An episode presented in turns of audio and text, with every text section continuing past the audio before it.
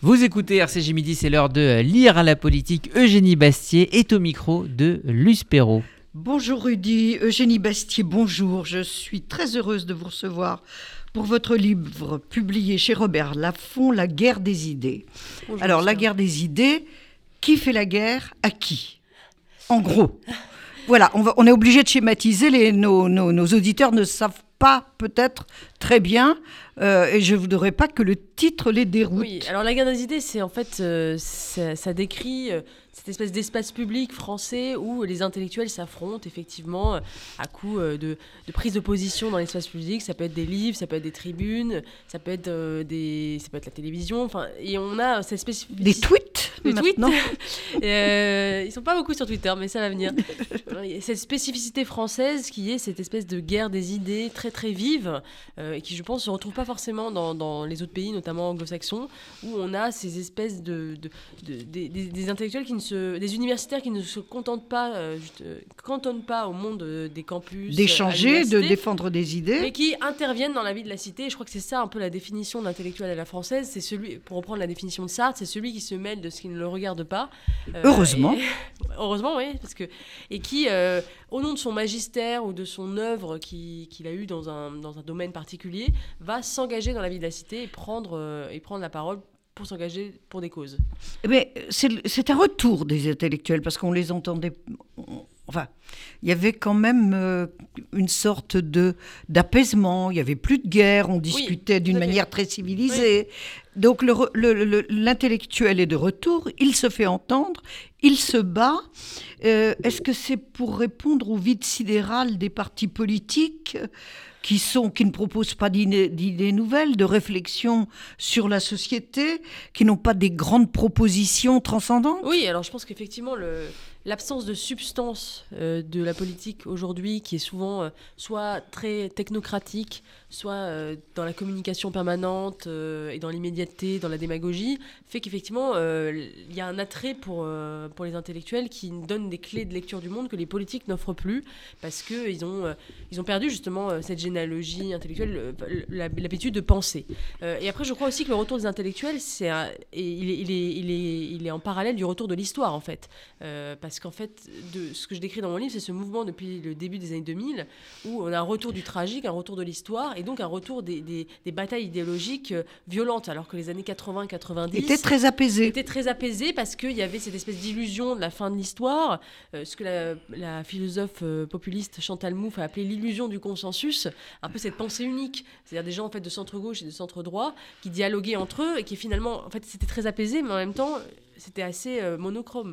Alors que depuis finalement les années 2000, il y a un retour d'idées antagonistes dans le débat public et des gens qui sont vraiment pas d'accord. Alors le problème, alors c'est, moi je dis que c'est à la fois bien parce que à nouveau les idées gouvernent le monde, il y a à nouveau un, débat substantiel et en même temps pour le pire parce qu'il y a ce sectarisme, cette violence qui sont en effet euh, très, euh, très, parfois inquiétantes. Mais l'intellectuel, c'est quand même une figure spécifiquement française. Euh, tous les présidents de la République, tout oui. homme politique qui veut se faire entendre ou obtenir une certaine notoriété, notoriété pardon, euh, écrit un livre. Le, de Gaulle, c'est le personnage de la résistance, mais c'est euh, aussi au fil de l'épée. Mémoire d'espoir. François Mitterrand, c'est ici et maintenant, l'abeille et l'architecte, le coup d'État permanent, meilleur livre politique que j'ai jamais lu, il me, me semble-t-il, quoi qu'on pense euh, des idées. Mais c'est enfin, quand même l'intellectuel est, un, est une tradition française. Alors, et les hommes politiques se voulaient intellectuels. Tout à fait, c'est une tradition euh, française et je pense que, bon, effectivement, le mot intellectuel est né pendant l'affaire Dreyfus, comme une insulte d'ailleurs de. Dreyfusard contre anti-Dreyfusard. Euh, voilà, c'est Barès qui qualifie ainsi, il qualifie d'intellectuels les, les, écrivains universitaires qui prennent parti. Les, Dreyfus, qui suivent Zola. Qui suivent Zola et dit en fait vous êtes intellectuel, c'est-à-dire vous êtes, vous êtes détaché en fait du sens commun, vous êtes dans l'abstrait et vous êtes éloigné du peuple. Mais et c'est là où naît cette, cette fonction de l'intellectuel qui va intervenir dans le débat public, sans d'ailleurs connaître forcément le sujet euh, pour lequel il s'engage, parce que Zola n'était pas spécialiste de l'affaire Dreyfus. Parce qu'aujourd'hui, on critique beaucoup les philosophes médiatiques en disant ah, mais ils y connaissent rien, ils interviennent dans le débat public. Mais bon, Zola, il n'était pas spécialiste du droit ou de la chose militaire, il s'est quand même engagé pour Dreyfus au nom justement du prestige accumulé en tant qu'écrivain. Mais je pense que ça remonte même avant, parce que quand on regarde par exemple euh, les philosophes des Lumières, ce sont des intellectuels qui ont pensé la politique, et l'événement de la Révolution française est un événement intellectuel par excellence. C'est-à-dire que quand les révolutionnaires... Inspiré justement par les Lumières. Oui, et quand les révolutionnaires prennent le pouvoir, c'est très intéressant. Vous voyez, euh, les, députés euh, révolutionnaires, ils parlent comme des philosophes. Ils ont des, des concepts. C'est presque d'ailleurs l'événement pur où euh, la, d'une politique qui, qui, qui, vient qui est purement intellectuel, qui vient, vient des intellectuels, qui a été théorisé, de toute façon, c'est la table rase, un programme politique théorisé notamment par Rousseau, dont s'emparent euh, des, politiques et qui le mettent en œuvre. Et on a, je pense d'ailleurs, on a un peu la nostalgie en France de, cette, de cet événement par excellence qui est euh, le projet révolutionnaire pensé par des intellectuels. Et euh, aujourd'hui, souvent, les intellectuels courent un peu après la révolution. On est loin des Lumières quand même aujourd'hui. oui, ça c'est vrai. Donc, Gaël Brustier avait publié il y a quelques années le mai 68 des conservateurs. Donc, la, droite, qui ne se faisait pas beaucoup entendre, il faut dire qu'avec la chute du mur de Berlin, euh, la naissance des nouveaux philosophes, tout ça euh, peut-être euh, faisait qu'elle n'avait plus tellement de choses à dire, elle était privée de ses meilleurs ennemis. Oui, c'est ça. Et, donc, elle se fait entendre de nouveau. Comment ces penseurs se sont-ils imposés?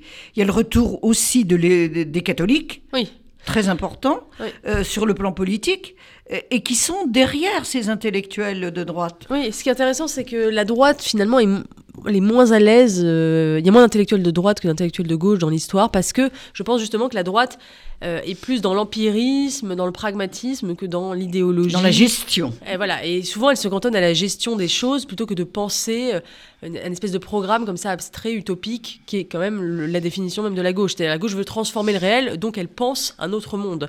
Alors que la droite est plutôt... Changer la euh, vie. voilà, changer la vie, disait Mitterrand. Nous, célébrons les 40, le 40e anniversaire. Et la droite, la droite ne veut pas changer la vie, elle veut gérer un peu les affaires courantes. Et du coup, souvent, elle s'est un peu elle s'est désintéressée du monde intellectuel, à mon avis, à tort. Euh, et c'est vrai que elle a été aussi, parce qu'il y a eu une disqualification intellectuelle de la droite suite à sa compromission dans le régime de Vichy. Euh, et donc toute cette droite intellectuelle notamment l'Action française, s'est euh, déshonorée à Vichy. Et du coup, la droite après-guerre a été complètement paralysée. Intellectuellement, tous les il y a eu une espèce de purge aussi, c'est-à-dire tous les intellectuels de droite ont été purgés. Et du coup, elle s'est cantonnée aux affaires économiques ou à la dénonciation du communisme. Légèrement purgée. Hein. Il en restait quelques-uns quand même. Oui, mais pas beaucoup quand même. L'hégémonie communiste après-guerre est ah quand même dans, à l'université et, écrasante, beaucoup plus qu'aujourd'hui d'ailleurs. Et, donc il y a eu cette espèce d'étiolement intellectuel de la droite, et c'est vrai qu'il y a un phénomène de retour euh, depuis, je dirais, euh, depuis euh, l'orée des années 2000. et effectivement, on, a vu ça commencer aussi sous le quinquennat de Nicolas Sarkozy, où Nicolas Sarkozy a désenclavé finalement l'idéologie de, de droite souvent la, la, la, la, droite avant Sarkozy était plutôt euh, euh, c'était un peu euh, la, même chose que la gauche. Chirac était quand même, enfin dans, dans, son, dans ses valeurs, etc. Sarkozy a remis, par exemple, le procès de mai 68, la figure de la, nécessité de l'autorité, la question de la sécurité centrale, les racines chrétiennes de la France, qu'il a remis sur le, sur le tapis. Tout ça a préparé effectivement un renouveau conservateur. Le problème de l'identité. Le problème de l'identité, tout à fait. Et après, donc j'explique, je développe tout ça et l'idée aussi que Nicolas Sarkozy a été le premier à dire politiquement la nécessité de gagner la bataille culturelle. Il a cité Gramsci en disant il faut gagner la bataille, la, droite doit gagner la bataille des Gramsci, communiste italien. oui. Qui, parlait de, la, de l'hégémonie culturelle. L'hégémonie culturelle, c'est finalement, euh, il, s'érigeait contre euh, l'idée de Marx selon laquelle euh, tout était que structure économique. Il disait que la culture était très importante et il prenait d'ailleurs exemple sur l'Église catholique, dont, dont, l'hégémonie culturelle était en Italie très très forte. Il disait nous devons, nous devons conquérir la culture, l'hégémonie culturelle.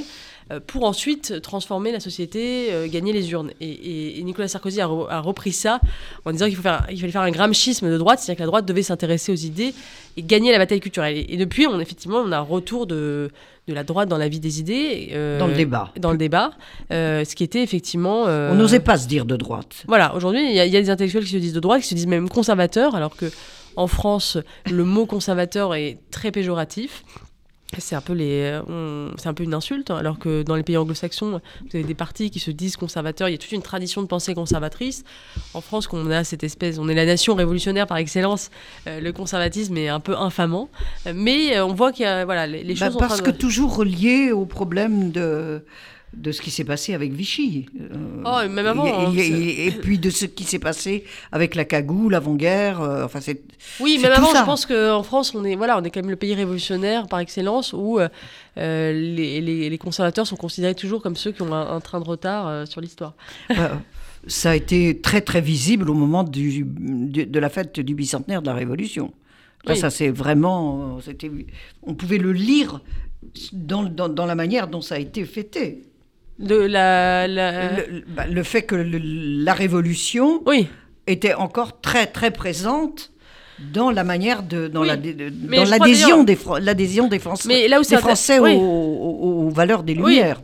Mais là, ce qui est intéressant, c'est euh, aujourd'hui, je pense que justement cette grande idée qui était l'idée centrale de la gauche, l'idée de la révolution, elle perd un peu de, de crédit dans l'espace public. C'est-à-dire que l'opinion, en effet, on le voit, devient de plus en plus conservatrice. Et le désir de protection, de limite, de sécurité, de finalement, euh, oui, de, de conservation, euh, l'emporte sur le désir de changement, de transformation, de, de, de et ça, c'est très présent dans, dans, l'électorat. Et je pense que c'est une des raisons majeures pour laquelle la gauche aujourd'hui s'effondre. Et même d'ailleurs les écologistes qui, ont, qui, ont, qui sont un peu une nouvelle utopie.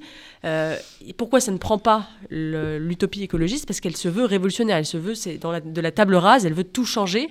Alors qu'on est dans une période de trouble et de crise où les Français euh, ne, veulent pas tout changer. Ils veulent conserver ce qui peut encore l'être. Il y a aussi, avec le problème de la, des grandes vagues migratoires actuelles, euh, le problème de, la peur de dissolution culturelle. Les Français ont peur de, de, perdre leur langue, de perdre leur identité culturelle. Ça a joué énormément. Oui, je pense qu'il y a Et ça, ça a été quand même euh, très mal dénoncé. Oui, je pense que ce qui fait aussi euh, que la droite est de retour dans le débat des idées, c'est pas seulement qu'elle a des, idées, c'est que le réel aussi lui donne raison, notamment sur euh, le, désir de sécurité, d'identité, de frontières. Effectivement, il y a eu euh, le 11 septembre, il y a eu les attentats terroristes en France, il y a eu les vagues migratoires, et il y a cette impression que, le, que la continuité historique de la France est menacée par une forme de, oui, de désagrégation du, de, la cité, par une, absence de, de, ce qui fait le commun d'être français. L'art d'être français, tout à fait. Et, et c'est ça qui est, qui, est, qui est très frappant aujourd'hui. Et D'ailleurs, d'ailleurs, moi, ce qui me frappe dans la vie intellectuelle aujourd'hui, c'est cette espèce d'archipélisation, pour reprendre euh, le, mot, de Fourquet, le mot de, la, de, Jérôme Fourquet, de l'archipel français. Il y a aussi une archipélisation de la vie intellectuelle, c'est-à-dire que à la fois il y a plus d'options idéologiques sur la table différentes, mais ces, ces, options ne, dialoguent pas entre elles, ne se parlent pas entre elles, elles ont chacune leur public, et, c'est ça qui est assez frappant. Et vous savez, on, parle, on prend souvent l'exemple de la de l'affaire Dreyfus pour dire à quel point la vie intellectuelle était violente. En effet, les gens, euh, les Dreyfusards et les anti-Dreyfusards se battaient à coups de canne dans le, dans le quartier latin. Ils étaient très, très.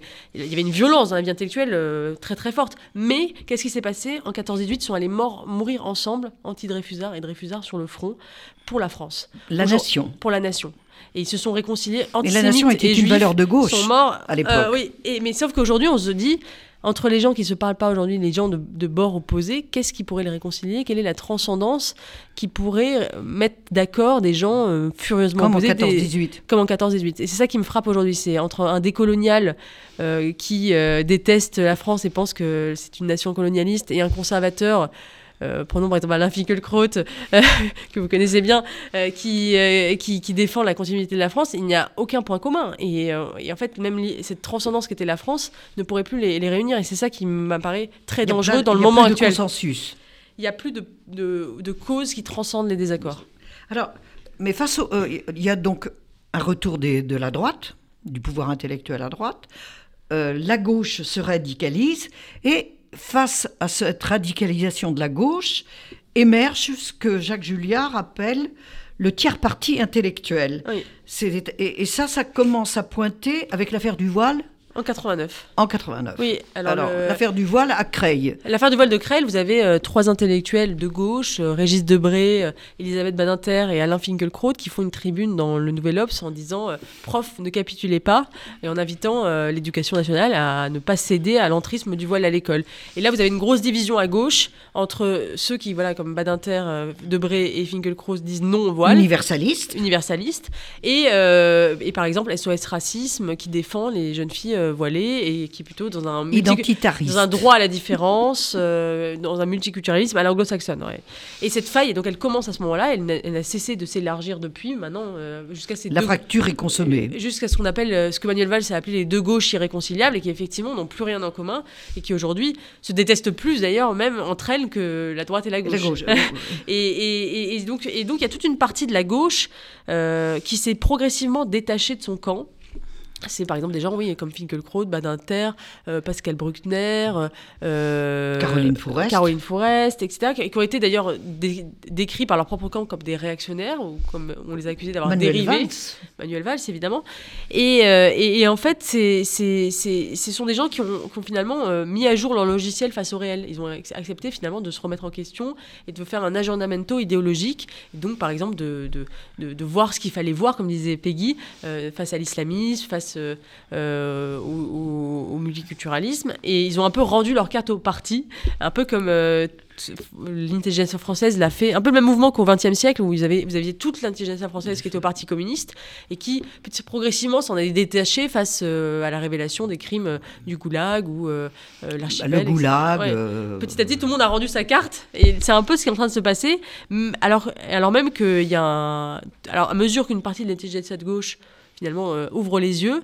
Il y en a, il y a, une autre partie de l'intelligence de gauche qui se radicalise et qui devient encore plus euh, extrémiste sur les, sur. Euh, l'acmé de cette crise chez les intellectuels de gauche, c'est quand même les crimes de Mera à Toulouse. Oui. C'est le Bataclan, les terrasses des cafés, Charlie bien évidemment.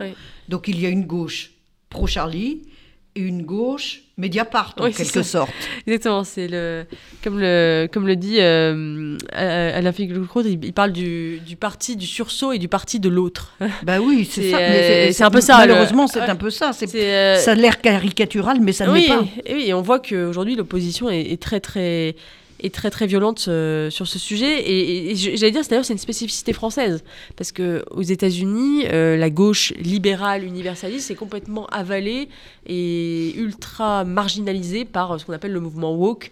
la cancel culture. voilà, cette gauche décoloniale qui veut faire le procès de l'homme blanc, qui est extrêmement identitariste dans le mauvais sens du terme, et, et elle est complètement marginalisée aux États-Unis, alors qu'en France, euh, je trouve, et c'est un peu ce que j'ai décrit dans mon livre, il y, a ce phénomène de résistance parce que il y a, cet héritage universaliste des Lumières, euh, il y a une, je pense d'ailleurs un, attrait justement pour la raison et pour le débat d'idées qui fait qu'on a des arguments, alors qu'aux États-Unis, on il y a une espèce de, les campus sont submergés par l'émotion, par la culture de l'émotion, par le témoignage.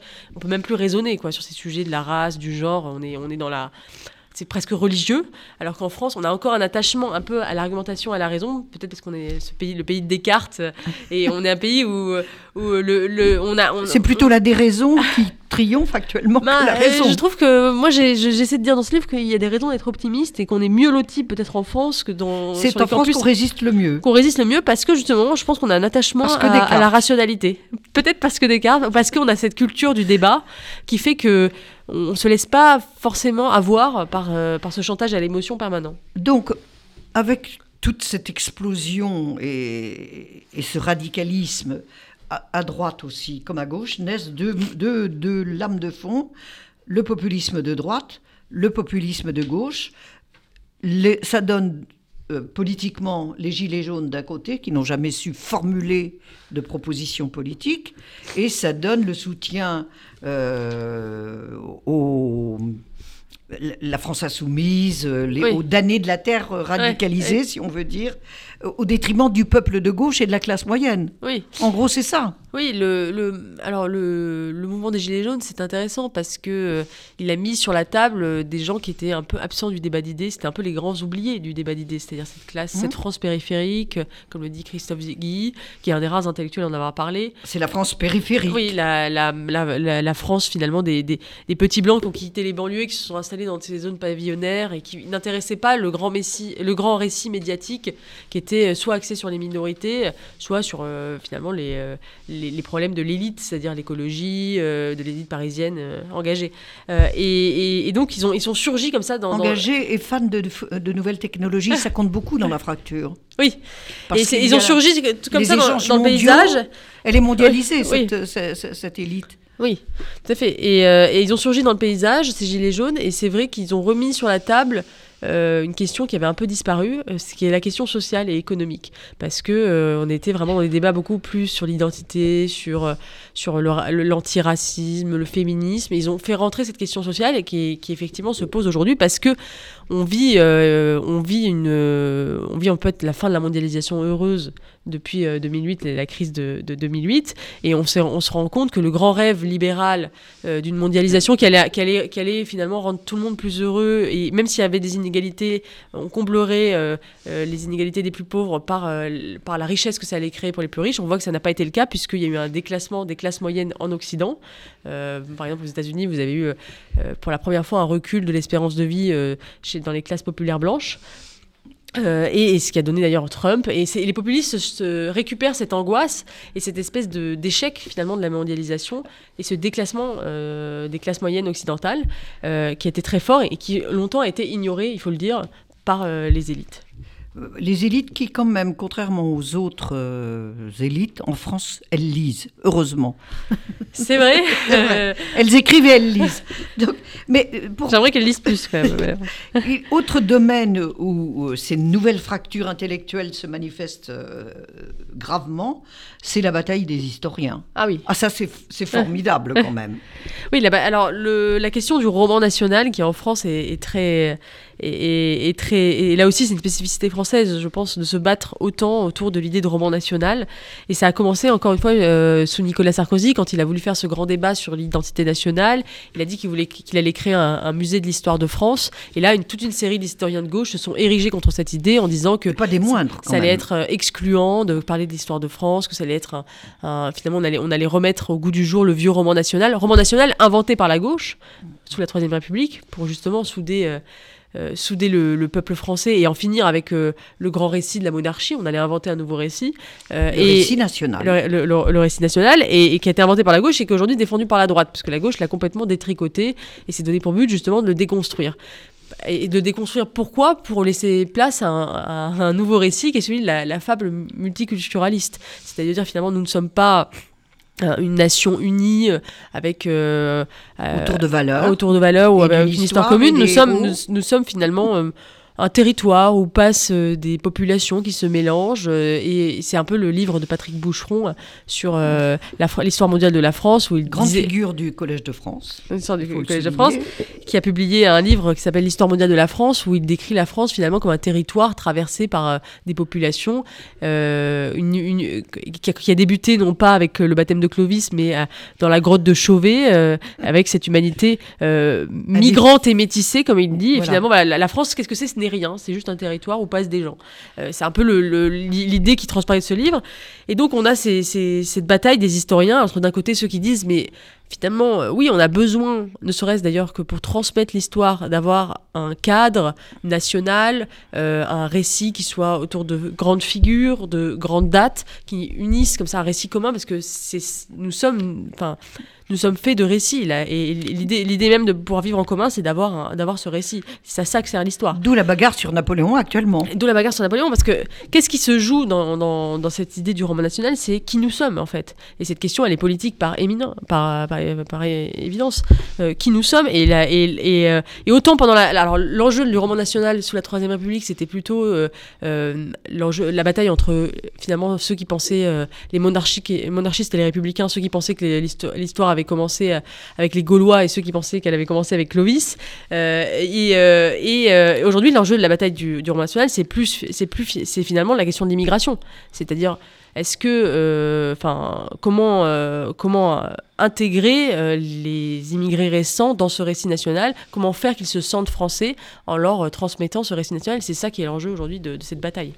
Alors, dernière bastion de, qui était un bastion de gauche et qui comptait justement les Elisabeth Badinter et Elisabeth de Fontenay, tout dans ses, dans ses Gisèle Halimi, dans ses rangs, c'est les nouvelles voies du féminisme, la guerre au mal blanc.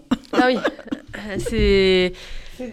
Qui, oui, est quand même assez euh, ahurissant, la manière dont a été fustigée Catherine Deneuve quand elle a plaidé pour euh, un féminisme apaisé. Oui, tout à fait. Et, là, là, aussi, c'est une bataille très française. C'est-à-dire qu'il n'y a qu'en France où il y a un peu cette guerre des féminismes, entre un féminisme un peu. Euh, universaliste, vieille, vieille école, j'allais dire, parce que souvent d'ailleurs c'est un, un, clivage générationnel qui pense euh, qui pense que effectivement il faut, euh, il faut se battre pour l'égalité de droits entre hommes et femmes, mais euh, que la déconstruction tout azimut n'est pas le programme du féminisme et la lutte contre le mal blanc n'est pas le programme du féminisme, et ce nouveau féminisme radicalisé qui est dans cette vision extrêmement conflictuelle de l'histoire où finalement c'est un jeu à somme nulle où les hommes doivent perdre pour que les femmes puissent gagner. Et moi je trouve ça extrêmement dangereux. J'avais écrit d'ailleurs mes deux précédents livres sur la question du féminisme parce que ça introduit dans la société une une conflictualité énorme euh, qui, qui, est complètement euh, stérile, à mon sens. Pour terminer très vite, euh, Eugénie Bastier, on n'a pas le temps de tout évoquer, ni le trompisme, ni tout ça, mais dommage. mais nos libertés, en fait, le combat, cette radicalisation fait que quand même, quelque part, nos libertés sont menacées, surtout la liberté d'expression. Oui, et moi, ce, livre est une, une, une ode à la liberté d'expression. je, je, pense qu'en effet, elle est menacée aujourd'hui par, euh, c'est ce que j'appelle un sectarisme compassionnel, c'est-à-dire cette montée du droit à ne pas être offensé, c'est-à-dire euh, certaines opinions le fait même d'énoncer certaines opinions serait en soi euh, une blessure pour des personnes et en fait on, on peut plus on peut plus parler librement de certains sujets parce qu'ils sont estimés blessants.